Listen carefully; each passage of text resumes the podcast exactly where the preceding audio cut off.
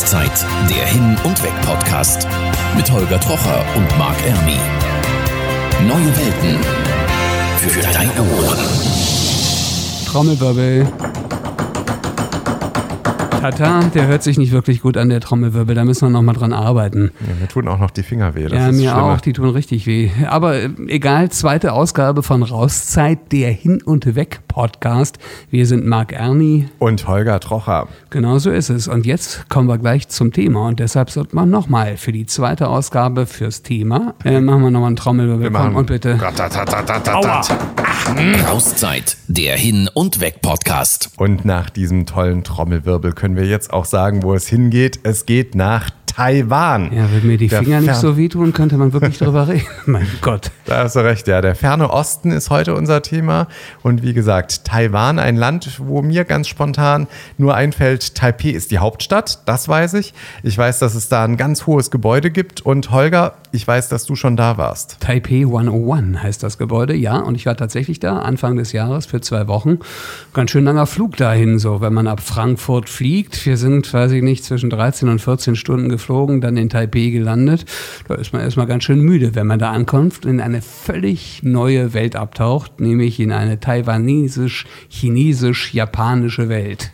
Krass, ja. Klingt nach einem sehr interessanten Reiseziel. Und du warst schon da, du kennst dich also auch schon ein bisschen aus. Aber Holger, ich will dir nicht zu nahe treten, aber du hast nur einen sehr kurzen Einblick bekommen, Ja, oder? ja, ich habe nur vor allen Dingen ganz, ganz viel gegessen, weil die Küche da wirklich außergewöhnlich ist. Dazu aber später viel mehr. Wir haben uns jemanden eingeladen, der wirklich Ahnung hat von Taiwan. Bart Dalewski hört sich ziemlich polnisch an. Wie kommst du dazu, Taiwan-Kenntnisse zu haben? Hallo Holger, hallo Marc. Ja, ich habe äh, früher mal in Polen Tourismus und Hotelmanagement studiert und gleich sofort danach habe mich gepackt und bin nach Berlin gekommen, wo ich äh, meinen Traum äh, weiter realisieren wollte, was äh, ein China-Studium war. China, kannst du richtig Chinesisch reden? Ja. Dann sag uns doch mal guten Tag auf Chinesisch. Ni Guten. Tag Holger und guten Tag Marc. Holger, Marc, Niemann Hao. Ich finde, das klingt schon gut. Du kannst wirklich perfekt Das ist Chinesisch. auf, auf jeden Fall, was ich spreche, ist Mandarin. Das ist nur ein Dialekt, eine von mehreren, was in China Mainland und auf Taiwan gesprochen wird. Wird äh, überall auf den Universitäten unterrichtet. Auf jeden Fall, wenn man einmal in China oder Taiwan landet, wird man auch erfahren, dass die Aussprache von Mandarin wie auch die Dialekte einfach äh, unsagbar sind. Du sprichst Chinesisch, du sprichst Polnisch und du sprichst auch noch Deutsch. Also da fehlen noch ein paar andere, aber wir konzentrieren uns heute auf die explizit. Das sind eine Menge Sprachen. Jetzt überlegen wir gerade, wenn du schon so viel Chinesisch sprichst, dann möchten wir dich natürlich auch nochmal Chinesisch sprechen hören. So einen typischen Satz vielleicht, wenn man am Flughafen Hafen angekommen ist, am Flughafen steht, guckt so um sich, ich brauche jetzt einen Bus in die Stadt. Was müsste ich denn sagen? Wunderbar, so käme ich, glaube ich, niemals in die Innenstadt, weil das würde ich schlichtweg nicht aussprechen können. Egal, wir wollen dich nie erkennen lernen, Bart, und deshalb gibt's folgendes. Rauszeit, der Hin- und Weg-Podcast Persönlich. Jetzt geht es darum, Bart Dalewski ein bisschen näher kennenzulernen. Das Spiel funktioniert ganz einfach. Ich mache einen Halbsatz, dann sage ich Punkt, Punkt, Punkt. Und du, Bart, musst den Satz was, was, was fortsetzen. Durch. Das kriegen wir hin. Hier ist der erste. Ich bin Punkt, Punkt, Punkt. Bart Dalewski, 40 Jahre alt, Sinologie studiert für Tourismus und Hotelmanagement. Das mache ich beruflich. Punkt, Punkt, Punkt. Freiberufler, beschäftige ich mit, mit Übersetzungen, Dolmetschen, mit Reiseführern und viel mehr. Das fasziniert mich ganz besonders an Taiwan. Punkt, Punkt, Punkt. Am meisten als Sinologen interessiert mich die Weiterentwicklung der chinesischen Zivilisation auf der kleinen Insel. Und als Mensch und Naturliebhaber interessiert mich die Natur Taiwans. Das unterscheidet Taiwan von allen anderen Ländern auf der Welt. Punkt, Punkt, Punkt. Taiwan ist geschichtlich gesehen eine sehr interessante Insel, wo durch die Jahrhunderte sehr viel passiert ist. Und äh, in, da kann ich nur zu sagen, äh, alles ist an Taiwan besonders. Ich bin wieder in Taiwan. Punkt, Punkt, Punkt. Ich hoffe, in wenigen Wochen im September wieder zurück zu sein. Deshalb, und das ist die letzte, der letzte Halbsatz, deshalb sollte jeder Zuhörer und jede Zuhörerin unbedingt einmal nach Taiwan fliegen. Die Natur und das Essen. Da sind zwei wichtigsten Sachen, die man auf jeden Fall wissen soll. Rauszeit, der Hin- und Weg-Podcast. Thailand, Taiwan, da kann man schon mal durcheinander kommen. Viele Menschen scheren das einfach so über einen Kamm. Ich weiß, dass Taiwan östlich von China liegt, irgendwo im Meer, aber vielleicht kannst du es uns mal ein bisschen genauer erklären, wo Taiwan eigentlich ganz genau liegt. Taiwan liegt äh, 160 Kilometer von der Festlandküste entfernt, ist vom Pazifik umgeben.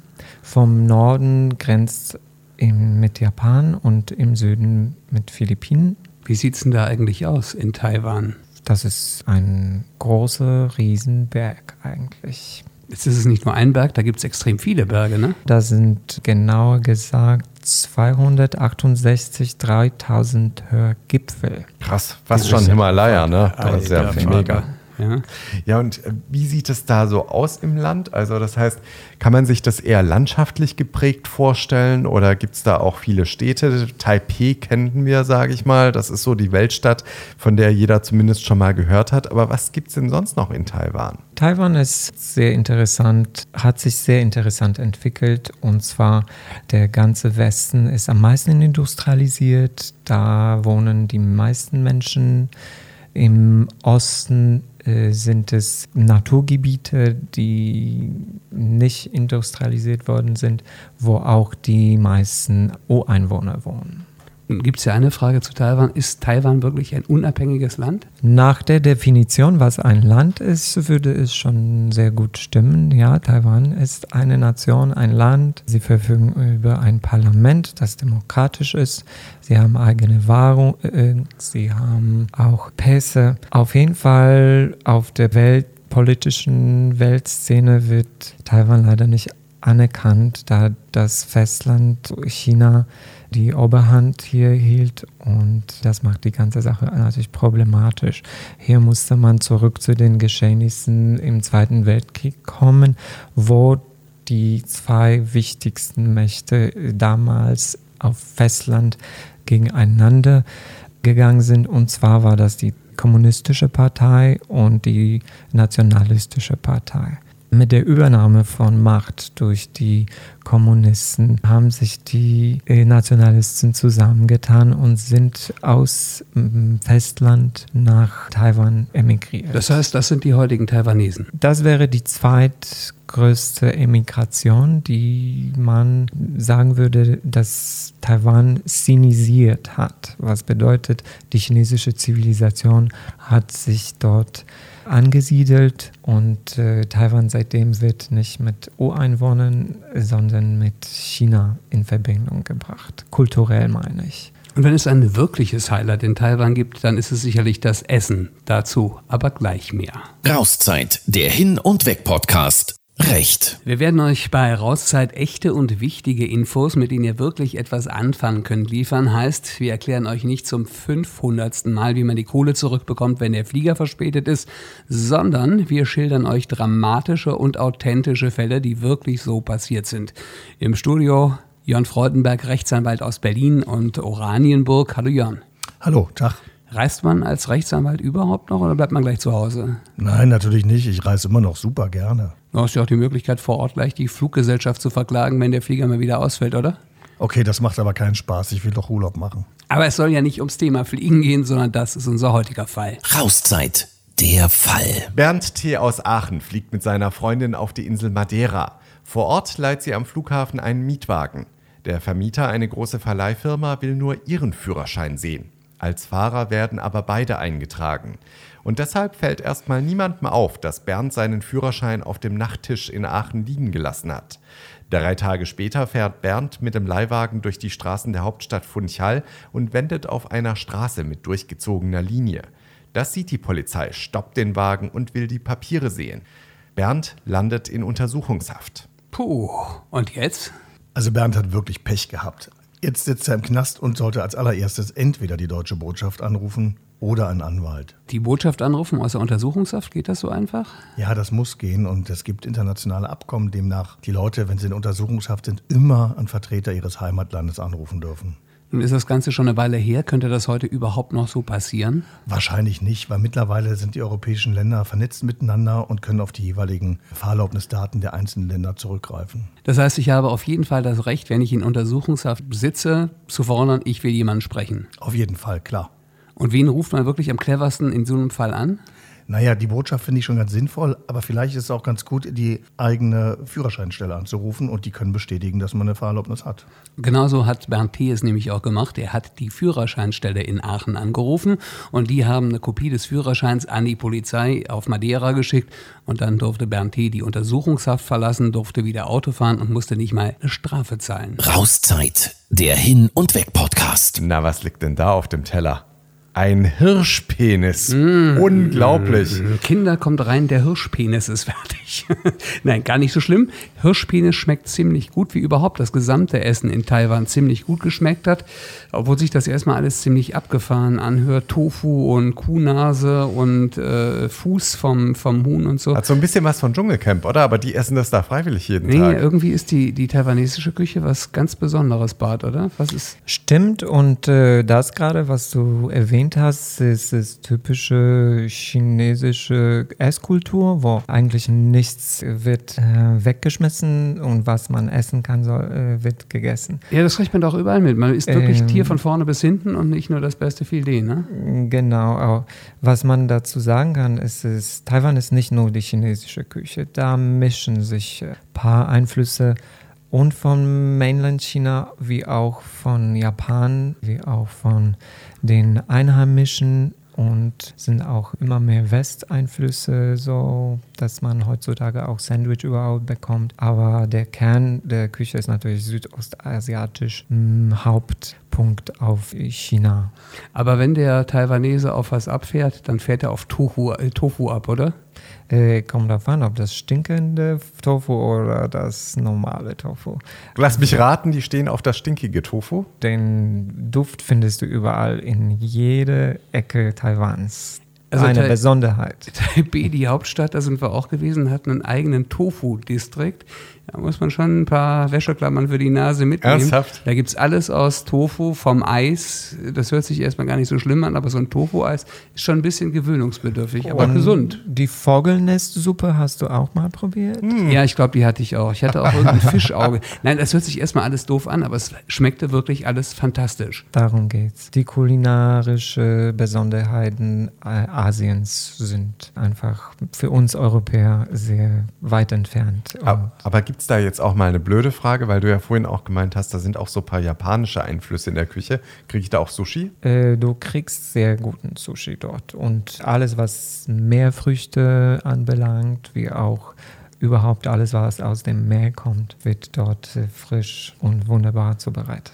Es ist vor allen Dingen auch irre billig, weil man kann am besten essen auf den Nachtmärkten. Da gibt es nämlich die ganzen einheimischen Sachen, Genau. auch die Hirschpenisse und die Spinnen und was man so alles essen Genau. kann. Und das ist irre preiswert und irre gut. Und gesund. Also die Nachtmärkte werden auch von dem Dienst überwacht und sowas wie Essstörungen oder irgendwelche Essprobleme da nach den Nachtmärkten kommen nicht vor. Ja, das hört sich ja zum Teil schon ganz schön abenteuerlich an. Ist denn die taiwanesische Küche gesund? Kann man das so prinzipiell sagen? Oder sagst du, es ist eher eine fettige und eher ungesunde Geschichte? Abgesehen von den westlichen Einflüssen in der taiwanesischen Küche würde ich sagen, das Essen ist einfach wunderbar. Und das ist einer der Punkte, wofür man eigentlich nach Taiwan fahren soll, ist das essbare Paradies. Ja, das ist, was man bei uns in Nordeuropa sich kaum vorstellen kann. Und äh, gesund ist es auf jeden Fall. Die Produkte sind frisch. Das Land ist höchst ökologisch heutzutage.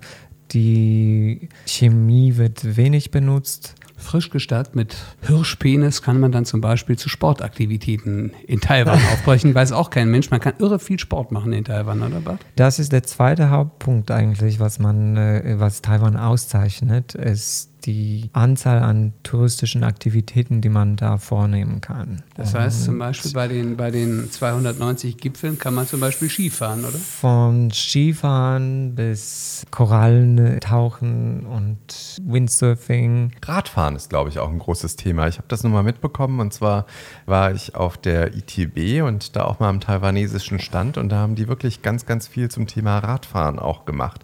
Gibt es denn da Fahrradwege klassischerweise? Also die Infrastruktur ist äh, wunderbar und auf der ganzen Insel von Zügen bis äh, auf Landstraßen top 100% Punkte. Taiwan hat für Touristen auch extra Fahrradwege vorbereitet.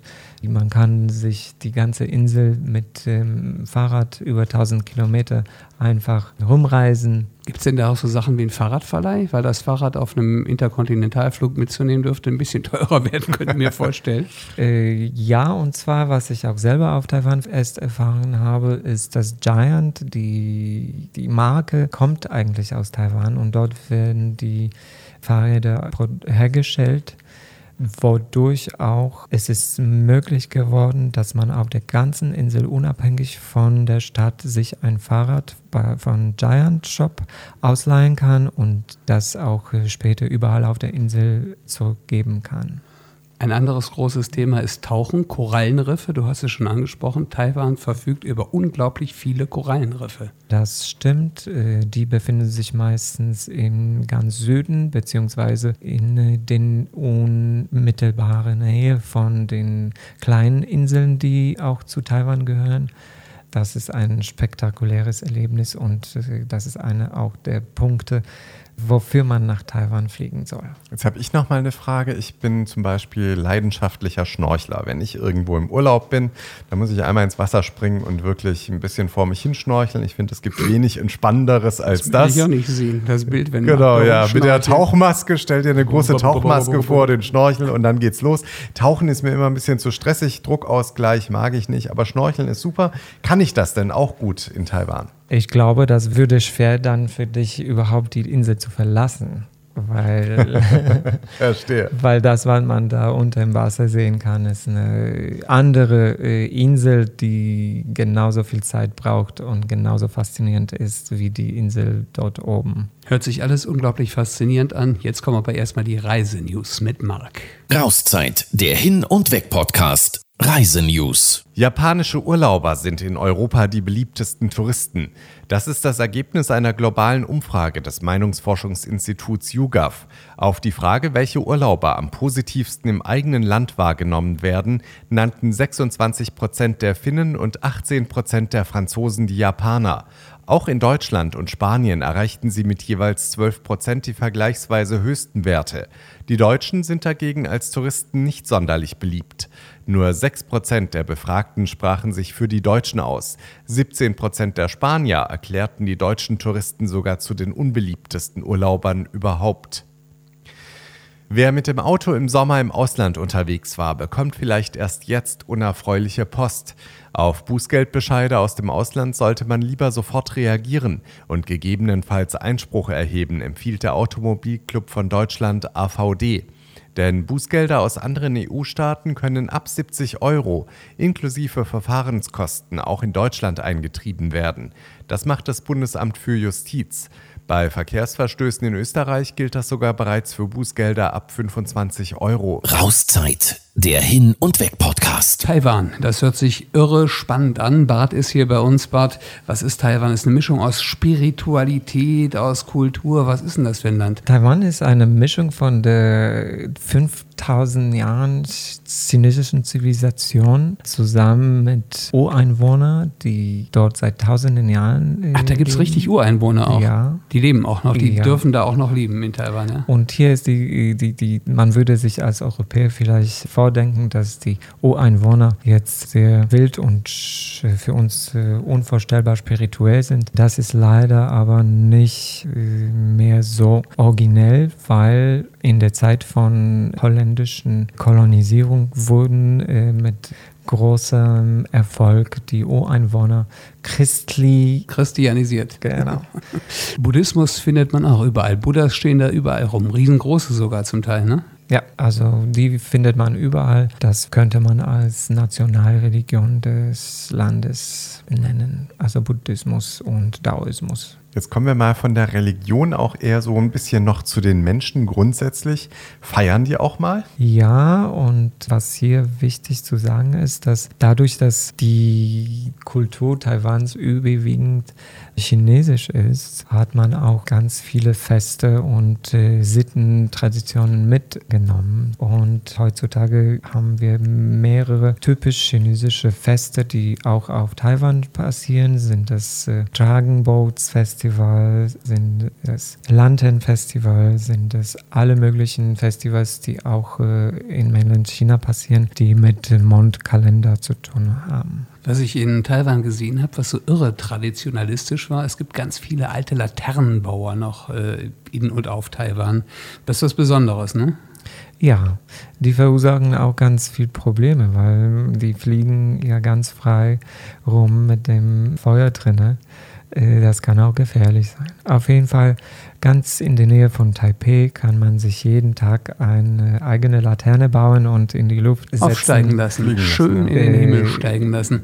Die werden dann später natürlich gesammelt von den äh, speziellen Diensten. Ein spektakuläres äh, Event und wenn man in Taiwan ist, äh, sollte man auf jeden Fall sich einen Ort suchen. Wenn man jetzt nach Taiwan fliegt, weil es so weit, weit weg ist, wie hat man sich denn den typischen Taiwanesen oder die typische Taiwanesin so vorzustellen? Wie ist denn der Taiwanese drauf? Taiwanesen sagen über sich, dass sie Taiwanesen sind. Und ich glaube, jetzt nach meiner letzten Reise, wo ich äh, drei Monate geblieben bin, habe genau das Gefühl bekommen, dass äh, man dürfte nicht Taiwan als China Mainland bezeichnen, weil die Völker von Mainland China und von, von der Insel parallel und ganz lange auseinander sich entwickelt haben. Und äh, nach so vielen Jahren würde man sagen, das ist nicht das Gleiche. Und das, was äh, Taiwanesen als wertvoll finden, ist äh, vor allem die Freiheit, die sie sich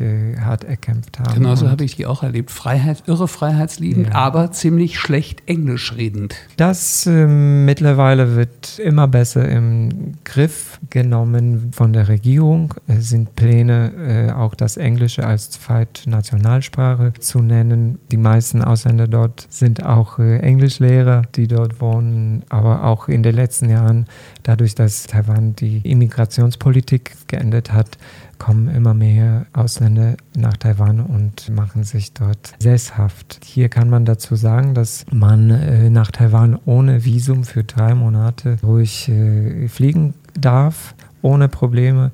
Die medizinische Versorgung ist Top-Qualität. Selbst wenn man keine Versicherung hat, äh, sind die Preise zu bezahlen. Man äh, sollte sich keine große Sorgen machen, selbst wenn dort was passiert. Also touristisch ist man da sehr gut aufgestellt. Jetzt noch so als letzte Frage vielleicht, wie ist denn das, wenn ich jetzt irgendwie über Land fahren möchte? Muss ich das mit Reiseveranstalter machen oder gibt es da auch die Schilder so, dass ich sie auch lesen kann, wenn ich irgendwo unterwegs bin? Oder ist alles nur in chinesischen Schriftzeichen überall auf der Insel? Wie orientiere ich mich, wenn ich da individuell unterwegs bin? Also die Großstädte sind eigentlich ganz gut für den äh, internationalen Tourismus vorbereitet. Es wird überall beides und Chinesisch und Englisch geschrieben.